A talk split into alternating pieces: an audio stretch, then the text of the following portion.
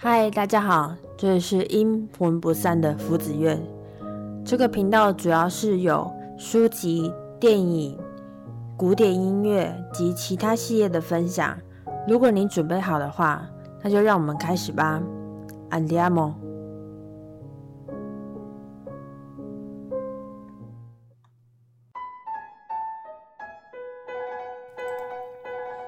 嗨，大家好，我是福子院。欢迎又回到古典系列。这次我们也是说明文艺复兴的起源过程，来了解文艺复兴到底是什么，促成了音乐怎么样的变化。上回我们提到开这个系列，主要是希望能让大家透过听故事的方式了解一些音乐史。音乐史是少见的历史，但我们身边包括流行乐都是从古代的音乐演进的，所以才开这个节目。讲述音乐到底是从何开始，才演进到现在。我相信大家也会发现，其实自己生活里啊，充满了音乐，各种不同类型的音乐，而不仅仅只是流行乐。甚至有的时候，我们也会听一些什么摇滚乐啊，或是一些其他、其他就是比较重金属的音乐啊，什么音乐都有可能。所以，我们更需要了解一下音乐的开头。这就是我开这个系列的核心价值。接下来我们就接续上回的文艺复兴。那还没有听过的听众朋友不用担心，到时候我会把链接全部放在资讯栏下面。那就是再请大家就是自己点击下面，然后回去或者是回去翻单集看一下。OK，那我们就直接就进入正题喽。上回我们说到促成文艺复兴的主要原因起源，呃，有起源欧洲经济。那起源的重点有包括意大利北部。然后靠近地中海啊，十字军东征，然后或者是非常的有钱，国际情势呢？那这一次呢，我们要讲述形成的原因呢，有文艺复兴的传播，跟一般他们当时的一般大众的反应，那以及在这个时期的演变出来的文学跟他的诗，还有科学、哲学、雕塑、绘画、建筑，大家有没有发现，我们开始慢慢、慢慢、慢慢的。开始在往艺术的方面在走了，对，没有错。我们从一开始起源就是一段一直不断的在强调说，文艺复兴它是因为很多人突然变得非常的有钱，所以他有钱的去做了赞助者这个角色，才促成了文艺复兴这个这个运动。所以，我们到越后期，我们就越会发现越来越多的。呃，一些艺术的活动就开始慢慢的蓬勃发展，所以我们今天的重点会比较都是艺术类的东西。好，那我们就一个一个来慢慢听吧。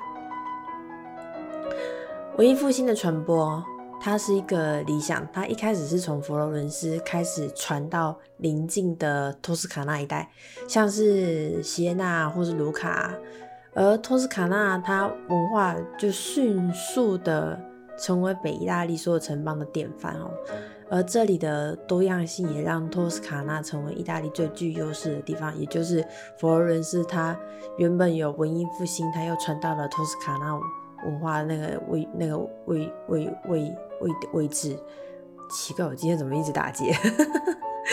另一个因为掌握地中海，它也同样富裕的地方就是威尼斯，所以我们之前也有讲到嘛。有三个鼎立的地方，一个叫做佛罗伦斯，一个叫米兰，一个就是威尼斯。那这三个呢，就成为了文艺复兴文化的重镇，尤其是建筑方面，整个文艺复兴的艺术跟哲学精神都超越了当时的神圣罗马帝国梵蒂冈。哈，这个我们大家稍微注意一下。文艺复兴的本质在十五世纪的晚期也开始慢慢在改变。文艺复兴的理想完全被统治阶级跟贵族采用。有钱人嘛，对，玩有钱人你才有时间去玩这些有的没的的东西嘛。那在文艺复兴初期的艺术家，比较像，他比较像是具有威望或是被认可的工匠，在文艺复兴初期的艺术家。然后在文艺复兴的后期，则是慢慢演变成有庞大影响力的高阶人士，也就是说，原本的艺术家。它是很低层、低层的。那经过了文艺复兴、复文艺复兴之后，它就慢慢变得有威望、有威望的工匠之后，他又变成了有影响力的高阶人士。这个是一个非常好的，呃，对音乐家来说是一个非常好的一个进展，而且它的所费的定价可以非常的高，就跟像我们之前，呃，以前在看看一些艺术史的时候，像比如说达文西要画整面墙的时候，那个整面墙的那个钱也是非常多啊，你这用根本就真的是用火在烧啊，繁，然后我们接下来说繁荣的贸易啊带来的艺术的发展。所以在文艺复兴的初期，许多重要的艺术家都来自于中低阶层，然后慢慢的就变成了贵族阶级。这是一个 非常好玩的事情。他从一个非常不有钱的状态，然后变得非常有钱的状态，我好羡慕，莫莫莫莫莫名的很羡慕。好，我们接下来就讲到，既然他们变成了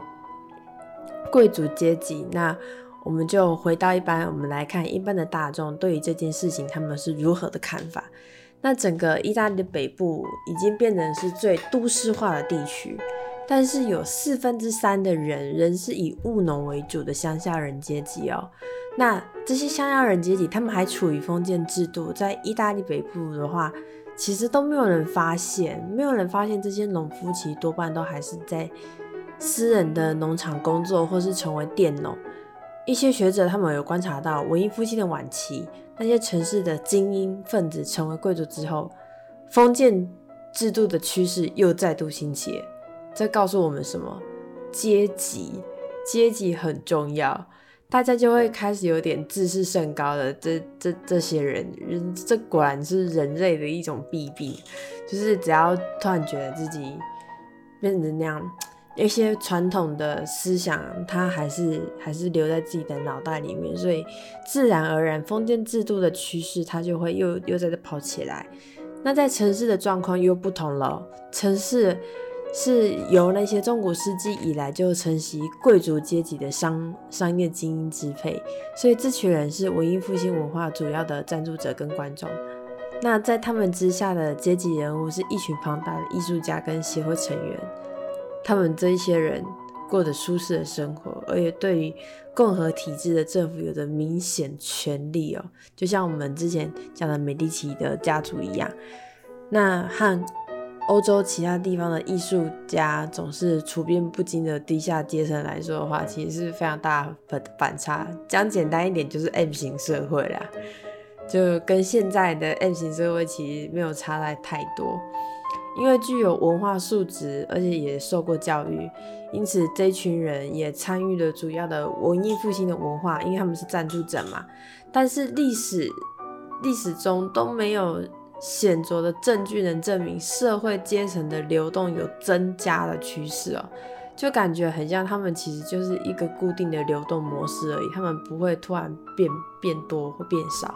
多数历史学家感觉在。文艺复兴的初期，社会流动率其实是特别高的，但是到了十五世纪之后，这个状况的发生率就开始慢慢的锐减，社会不平不平等的状况就开始变得非常普遍，就是我们所谓的 M 型社会快要垮了。文艺复兴并不是在一个社会或者是经济上有一个很伟大的改改变，它。比较仅仅像是就是文化跟思想体制上的改变，就是我们只是一个想法上的改变而已，所以只有小众的人口有接触，那这个情形就会使得许多现代的历史学家中，尤其是追随呃追随唯物主义，唯物主义的意思就是说，他比较看重物质，他是重视物质的主义思想的人，他降低了文艺复兴在人类史上的重要性哦，因为呃唯物。唯物主义，它其实另外一个叫做唯心，唯心它就是重视心灵，重视心灵就是偏哲学那一类的。这个我们后面其实也会讲到。那再来我们就是讲文学的部分了，因为有钱了嘛，有钱我就可以写诗啊，我就可以画画啊，或干嘛。那在文艺复兴之前呢，意大利语并不是意大利文学所使用的语言。直到十三世纪的时候，作家才开始用自己的母语去代替拉丁文。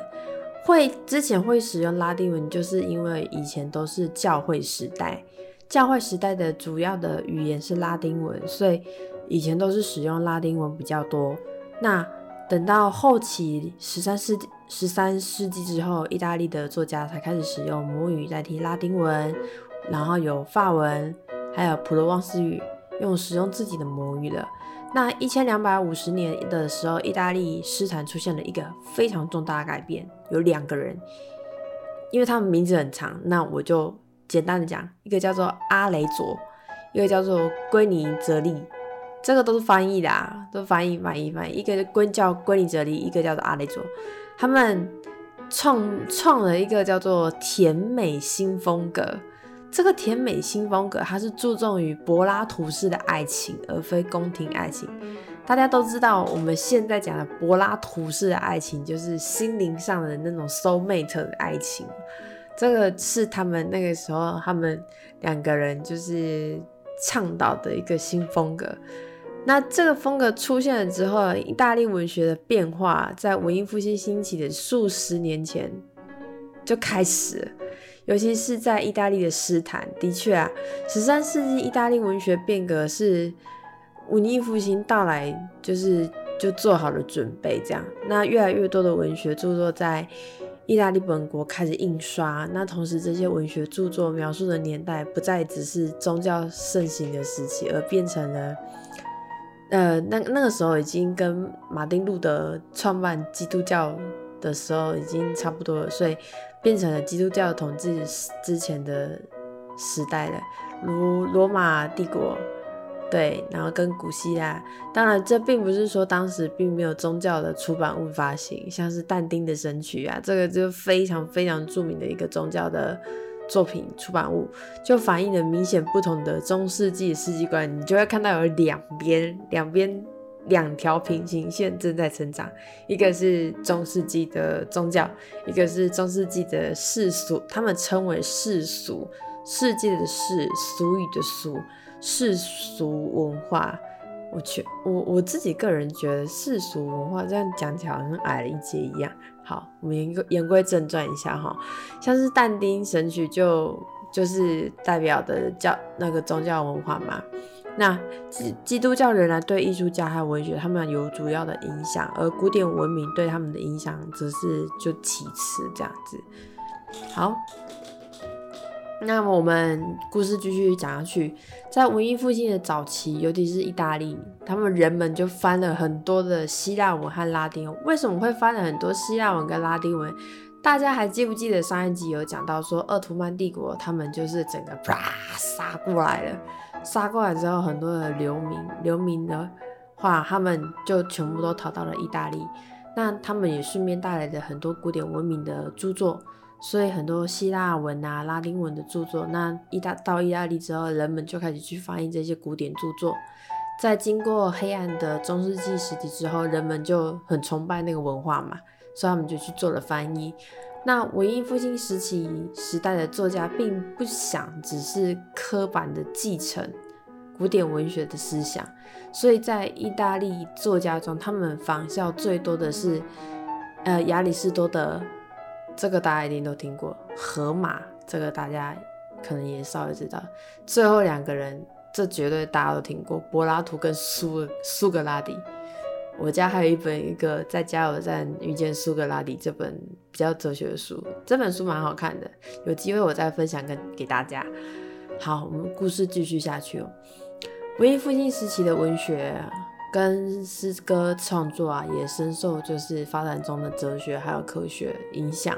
对，你看苏格拉底啊、柏拉图啊、荷马这些人，人文主义学者皮特拉克引领了。用意大利文创作十四行诗，又出现了一个很很有名的东西，叫做十四行诗。那这这个东西，到时候我再另外再把资讯放在那个那个铺浪里面，然后让大家可以看一下。后来的英国人托马斯怀亚特，他的名字也是蛮长的，把他的诗翻成了英文。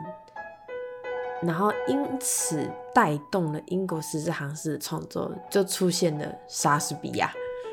哇，有没有发现文艺复兴的东西，它经过了很长的一段时间，然后又影响到了后续的文化。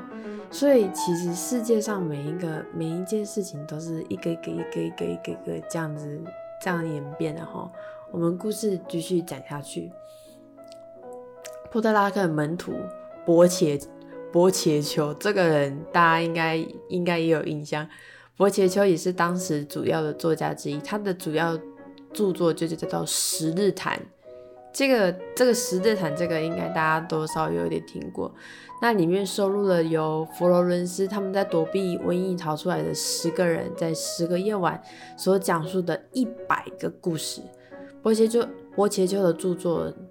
尤其是《十日谈》，也是文艺复兴时期很多英国作家的灵感跟故事的来源，包括乔叟啊跟莎士比亚对《十日谈》也是有很看重这样子。除了宗教跟古代文明还有学术之外，对文艺复兴文文化影响最大，其实还是政治。政治是怎么样都逃不过 这个这个。这个大家应该心里都蛮清楚，很多事情只要跟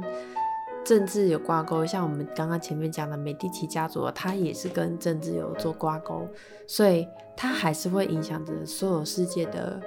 不管是科学也好，哲学也好，甚至是艺术也好，都都一定多多少少都会有有有影响到这样子。好，我们故事继续下去，接下来呢，我们就要讲到了比较少、比较少见的。科学跟哲学，哲学比较常见啊，科学比较少少见。好，人们认为波特拉克是文艺复兴时期关于人文主义新方法、新方法学有的那个奠基人。新方法学这个我之后也会在铺浪上面补充。人文主义认为人的本质是理性和具有意识的。并且有自我决定和思考的能力，这是对于天主教会对人的灵魂是唯一纯粹的实体的否定，也就是打脸。就是我们发现了教会跟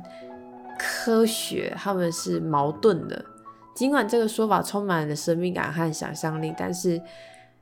但实际上他们各有各的优点啊。各有各的优点，其实这样讲起来也是也是也是对的啦。彼得拉克鼓励古典拉丁文化和希腊文化的研究，那他的一个重要成就就是他找到了很多已经遗失的古代手稿，他得到了很多富有意大利贵族、商人还有皇室成员的援助，所以他找到了很多的手稿。哦，这这。这花费大量的金钱，然后来建筑图书馆这样子，去研，最后变成研究古代文化，变成时尚，变成一个 fashion，而，并且变成整个上流社会都很乐于去做的事情。其实我觉得这样也蛮好的，让上流社会去看点书，我觉得这是好事。当收集希腊著作啊、手稿啊，建立起图书馆啊、博物馆之后，印刷机的时代就来临了。哦，有印刷机的时代的时候就很赞了，因为就可以出版了。整个欧洲都忙于将希腊文和拉丁文翻译翻译成著著作，然后把它变成当代的语言哦，都在忙这些事情。那当提到了哲学啊、艺术啊、文学啊，在文艺复兴时期巨大的变化时，通常也会提到科学的退步哦，因为那个时候大家就是脑袋都还在想在。哲学就是人文方面的东西，所以其实很多科学的东西并不会特别的去在意，不会放在心上。人们更加尊重亚里士多德跟托勒密的宇宙学说。人文主义认为自然是精神上的创造，而不应该遵循法律或是数学的法则。同一个时间，哲学也迷失了逻辑的严格性，而更多注重于直觉跟感觉。所以，为什么科学会没有办法发达？原因就是因为哲学，大家就是已经迷失了那个逻辑性的问题了，所以就整个科学就起不来了。直到文艺复兴影响了北欧，随着哥白尼啊、培根或是笛卡尔这三个人，我我相信大家应该都还蛮耳熟的，科学才开始真正的复兴。他们更像早期的启蒙思想家。而不像就是出现在文艺复兴晚期的学者，他们比较像是就是先启蒙你的科学的一些很一些概念，让你有科学概念之后，然后再让世界可以慢慢的往后延伸，这样子。好，接下来我们故事继续。我们故事接下来呃讲了科学，讲了哲学，接下来当然就会是什么雕塑啊、绘画跟建筑。雕塑是最能最能展现文艺复兴特点的一个艺术形式。多纳泰罗是文艺复兴早期最著名的雕塑家之一，他的大卫像，很多人都很喜欢做大卫像，他也有做一个大卫像，他表现了对裸体的研究。一个世纪之后，米开朗基罗拓展了对雕塑形式的发掘，他的作品独立于任何一个建筑的结构。这个米开朗基罗的著那个他的生平之后，我也会在那个铺浪上面。补充，那我们就不特别去讲他的那个生平了。那他的作品有一个，也有一个大卫像，他的他的大卫像也是一种对裸体人像的研究。然，但是呢，米开朗基罗的大卫雕像更像是要是一种更自然的形式，然后以构图的均衡为基础，以一只脚承重。这也是文艺复兴时期雕像的典型姿势。我大那个米开朗基罗的大卫像，我也会补充补充在铺上，到时候大家也可以去看一下。文艺复兴时期的绘画对于透视法，就是呃绘画的那个那个那个透视法，这个这个这个这个比较难的。现实主义还有宗教主题的脱离著名。绘画以脱脱离透视法、现实主义跟宗教主题很很很著名，而以宗教作为主题的中世纪艺术文化是完全不同的。这个实体人体跟自然景观成为了绘画作品中的中心，也就是说，这个时期的人很崇尚画自然，他们喜欢画自然的东西，所以呢。那个那个什么，那个后期文艺复兴的古典主义派别就出现人们觉得最精致的画作，其中最著名就是达文西，啊，还有米开朗基罗跟拉斐尔，这三个人就是在当时最出名的三个人。他们的很多作品闻名于世，像是《最后的晚餐》呐，《雅典学院》呐，《圣家庭》跟《圣约翰》，都是利用透视法、写实跟自然的画法。所出来的代表作，文艺复兴时期的绘画在十六世纪中期融合了风格主义。那风格主义画作最多就是描描绘风风风景啊、肖像啊，真的非常少有宗教主题的东西。角色通常都是变形跟扭曲，动作中的那个雕琢的痕迹比较重，有点像是。把雕琢的东西也放在上，放在绘画上面去，像绘画一样。文艺复兴的建筑也是受到古典文明启发，在意大利，文艺复兴的风格最初是从佛罗伦斯开始嘛。那一些早期的建筑表现的，这个人的名字叫做布鲁内莱斯基风格的神圣风格。这名字真的是长。这个人的资料，我之后我也是会去再去再去做一些做一些补补充这样子。那到时候大家一样老样子。文艺复兴早期建筑的典型代表，佛罗伦斯神圣大殿是最早期的典型代表作。它的建筑内构念内的结构表现了对透光性跟空间有一个新的理解。这种建筑流派反映了人文主义哲学思想对于人的心灵的启发，还有透彻，刚好和中世纪的黑暗精神刚好相反。也就是说，中世纪因为黑死病的关系，所以人其实对生活是非常消极的。但是到了文艺复兴之后，人就是对光啊、透光啊、透光性啊，然后光的崇拜，他们就会有有有有这样子的一个一个方向，那就刚好。形成了对比，古代文明的复兴，宫殿得到了最好的证明。像建筑物立柱都是按照古典的顺序排列，地面的立柱是多利克式柱头，第一层是爱奥尼亚式柱头，然后第二层是科林斯式柱头。这个是非常 艰深的艺术史的东西。那这我一样，我也是会 补充在普朗上面，因为这其实一般我们一般人，你突然这样讲，其实我们我们也没有办法去。用讲的我很难很难很难去解释给大家听，所以到时候我我就直接去找一个图片给大家，让大家稍微知道一下。好，我们故事继续下去。文艺复兴在一千五百年的时候，罗马达到空前的规模，圣彼得教堂就是这个时期最著名的建筑物。圣彼得教堂这个大家可能就会有印象。晚期文艺复兴的标志是一千五百五十年，所以。到了一千五百五十年的时候，文艺复兴已经开始在晚晚期了，已经开始在在在在往下掉了。文艺复兴的结束是像在一四九七年，佛罗伦斯强调回归朴实的激进僧人萨佛纳罗拉的势力就崛起了，强调回归朴实。文艺复兴从从一开始的早期。然后到中期的人文主义精神，到后面就觉得说要回回归朴实，它形成了一个有点像是圆弧线的一个状态就象征着这个城市的繁荣景象已经慢慢的要逝去。这个朴素精英的僧人，他行使的权利为世为世俗的阶层带来了一个很极大的冲击哦，也对文艺复兴的延续带来影响，在他短暂的统治的时期。这个僧人的短暂时期，佛罗伦斯有许多艺术品都毁于虚荣之火，也就是被烧掉。其实讲白点就是这样。所以当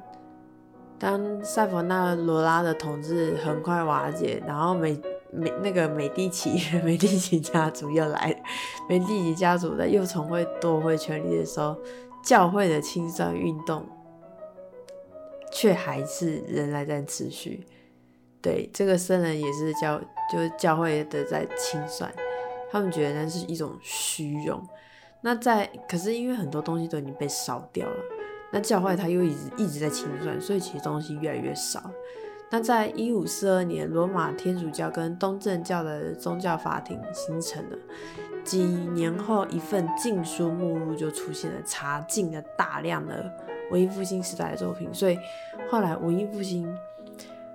很多东西都不见了，要么就是被烧掉，要么就是被禁掉。所以对于文艺复兴结束，同样影响的很很很巨大，因为我们很多东西都不见。那对于文艺复兴结束，同样影响甚巨的原因是，许多来自于国外的侵略，造成了数十年的意大利战争，破坏了原本稳定的局势。最大的损害则是在一千五百二十七年的。时候发生的，当时西班牙跟神圣罗马帝国的部队洗劫了罗马，也终止了教宗身为文艺复兴艺术和建筑最大赞助者的工作。这就是文艺复兴结束的其中一个最大的主因哦。有许多意大利伟大的艺术家因为局势不稳定，就开始接触来自国外的统治者，选择移民到他处。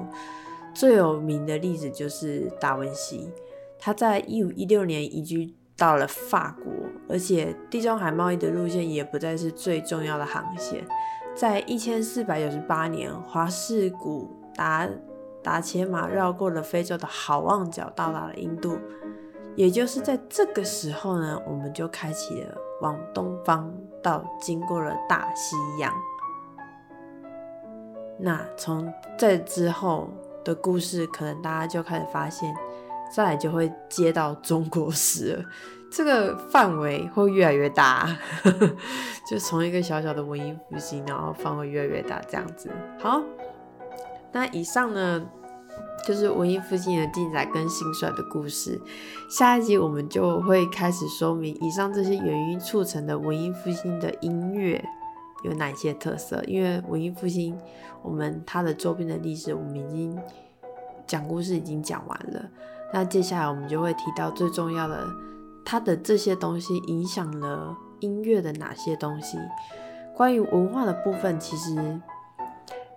其实有些决定，我觉得挺有意思的，像原本的封建制度啊、教会思想，它渐渐的开始往开放的方向发展，这对人类发展其实都会有一定程度的健康成长。虽然最后他又缩回去，然后还烧了一大堆的书，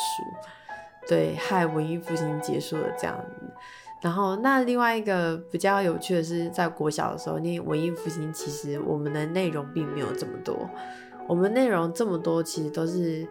呃，我们国小会先念一个概论，有点像是念概论。国中呢就会稍微再深一点，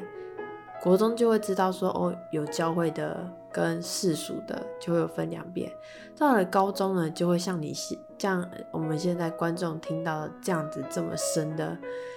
深的内容这样子。那再来到了大学，那更不得了了。大学就是全世界的历史全部都。都跟音乐史全部牵在一起，对，所以我们就越来越清楚说，世界历史其实是融为一体的，每一个细节都有可能牵连到另外一个地区。其实最后一个总我自己的总结是，就觉得说，就和人一样，群体世界是会互相影响的。好。以上节目的介绍跟心得，有任何问题的话，都欢迎写信或留言。感谢大家今天的聆听啦，阿德不吉尔奇，拜拜。